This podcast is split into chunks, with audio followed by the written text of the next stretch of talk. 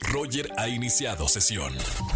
Estás escuchando el podcast de Roger González en Exa FM. Seguimos en XFM 104.9. Está el ingeniero Poncho Romo, eh, financiero, para decirnos por qué no es bueno ahorrar. Y me sorprende, eh, ingeniero, porque usted me ha dicho que hay que ahorrar siempre el 20% del total del sueldo. ¿Qué pasó ahí? Vaya tema el día de hoy que tenemos, efectivamente, porque no debemos ahorrar. Y está con toda la intención este tema, porque sí es cierto que todo el tiempo hemos estado aquí diciendo, hay que ahorrar, hay que invertir, hay que salir de deudas, hay que tener un control del dinero, pero ahora les tengo cinco puntos por los cuales no es bueno ahorrar. Vamos a Ay, ver, ay, a ver qué opinamos nota. todos acerca de esto. Sí. El primero dice, porque te lo pueden robar. Y sí, fi- finalmente cuando tenemos un dinero, y si nos ha pasado, vamos en la calle caminando y si traemos algo de dinero, pues nos da un poco de miedo de que algo pueda pasar. Bueno, si tenemos Sí. más dinero ahorrado, esté en donde esté, hay una alta probabilidad de que alguien nos lo pueda robar. Ahora, también, si tenemos un ahorro, se nos antoja comprar cosas más que lo normal, porque el dinero está ahí. Entonces la Claro. tentación aumenta. El tener una tentación ahí, pues es algo que, digamos, yo lo vería como algo negativo en, el- en términos de ahorro, porque dices, tengo un ahorro, se me va a antojar y me va a dar más tentación. Pero no solo eso, el punto número tres es sacrificios el corto plazo. Si Sí. bien yo tenía un poquito de dinero el día de hoy y me invitan a salir, yo podría haber salido, pero no salgo porque lo voy a tener que ahorrar. Entonces, Claro. esos sacrificios pues también me están limitando y eso pues no se siente padre, porque al final el punto número cuatro tiene que ver con algo parecido que son las oportunidades. Estoy perdiendo algo hoy para tener algo después. Y pues la vida es una, se vive solo una vez, oye pues vamos a aprovecharlo y ese es un tema que también nos hace mucho ruido. Y finalmente el punto número cinco tiene que ver con la inflación. Cuando yo ahorro, la inflación lo que está haciendo es que después los productos van a valer más. Y si va a valer más, me va a alcanzar menos con mi dinero. Por lo tanto, si yo ahorro, mi dinero se va haciendo cada vez más chiquito o me alcanzan menos cosas.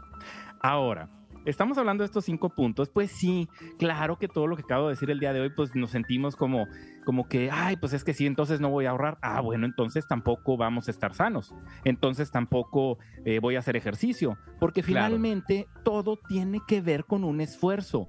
Quiero tener un cuerpo sano, necesito dedicarle tiempo, una dieta balanceada, necesito un esfuerzo para hacer ejercicio. Entonces, en el caso del ahorro, no esperemos que vaya a llegar nada más así solito de la noche a la mañana. Esto no es automático, no es como que, ah, sí, ya este, ya solito se va ahorrando, solito mis deudas se van a desaparecer. No, solito para todo. nada. En el tema de las finanzas personales, Sí. es sumamente importante que le pongamos interés, que le pongamos ganas, así como le ponemos ganas a todo lo demás. Entonces, si bien ya hablamos de por qué no debemos ahorrar, pues entonces, ¿cuál sería el por qué sí debemos ahorrar? Si ya dijimos que es un Claro. sacrificio para algo bueno, que nos puede dar el ahorro.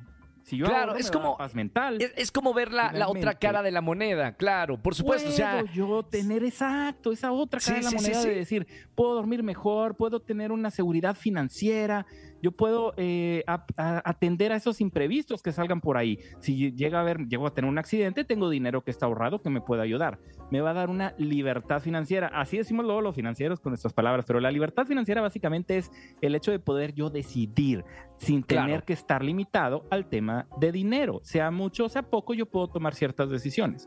El poder alcanzar metas más grandes y eso me va a dar buenos hábitos, disciplina, orden. Poncho, hablando de la disciplina, eh, hay un congreso muy importante y que has estado durante varios años haciéndolo, que se llama Money Fest, un, un lugar donde concentra a los mejores financieros de México. A la gente que nos está escuchando, ya se acerca el Money Fest. Platícales un poquito de qué se trata esto y qué van a encontrar la gente que va al Money Fest. Me encanta porque justamente de eso iba a platicar, porque no se puede quedar solo el tema del ahorro, tiene que ver con algo de la inversión. Y justo Claro. este año tenemos la cuarta edición de Moneyfest, que es un festival de finanzas personales. ¿Y por qué festival? Porque finalmente se presenta de una forma, como, lo como la platicamos aquí en el tema de Doctor Dinero, que estamos platicando de una forma muy sencilla. Va a haber cinco conferencias, dos paneles, cápsulas informativas, y es ya ahora en septiembre. Sábado Sí. 23 de septiembre, 9.30 de la mañana. ¿Ok? Y va a ser híbrido. Es decir, lo vamos a tener presencial en el Museo Interactivo de Economía, el MIDE, y también va a ser virtual para las personas que no estén en la ciudad, no puedan asistir, incluso de la forma virtual tanto y la gente que también vaya presencial van a poder verlo 30 días después. Entonces este festival Monifest presentado por City Banamex es la cuarta edición y va a venir Sofía Macías de Pequeño Ser Capitalista, Liliana Olivares de. Adulting, El Lago de los Business, Omar Educación Financiera, Finanzas con Propósito, Cultura Financiera. Voy a estar yo y además aquí hay una sorpresa que tenemos un host de lujo. Un host que probablemente lo conozcas porque se llama Roger González. Oye, gracias Poncho por la invitación a, a Money Fest. Me encanta porque es un festival eh, de verdad que yo creo es muy importante. No nos enseñan finanzas ni en la primaria, ni en la secundaria, ni en estudios universitarios. Y yo creo que arriba de muchísimas materias que aprendimos de niños, yo creo que nos debieron haber eh, enseñado finanzas para hoy de adultos no tener problemas. Así que eh, me siento muy orgulloso de ser parte, eh, conducir este evento tan importante con los mejores financieros de México e invitarlos a la gente que nos está escuchando a que se inscriba para, para estar ahí en el Money Fest y aprender de finanzas, para no tener problemas luego, ¿no? A fin de mes. Eso, eso es correcto. Y pueden encontrarlo, porque si no, no encuentro la información, moneyfest.com.mx, moneyfest.com.mx, o también me pueden escribir a mí. De hecho, las primeras dos personas que me busquen, recuerden que yo estoy como Alfonso Marcelo R, Instagram y Facebook, o como PM, eh, PM Finanzas en Twitter, me pueden encontrar, me escriben y los dos primeros van a tener un boleto virtual que tiene un valor de mil pesos. El presencial Buenísimo. de 1500. Ok, sigan a Poncho para, para que entren al Money Fest. Eh, Poncho, gracias como siempre todos los martes. Un abrazo con mucho cariño y nos vemos pronto en el Money Fest de este año. Muchas gracias, saludos a todos. Chao, chao. Escúchanos en vivo y gana boletos a los mejores conciertos de 4 a 7 de la tarde por Exa FM 104.9.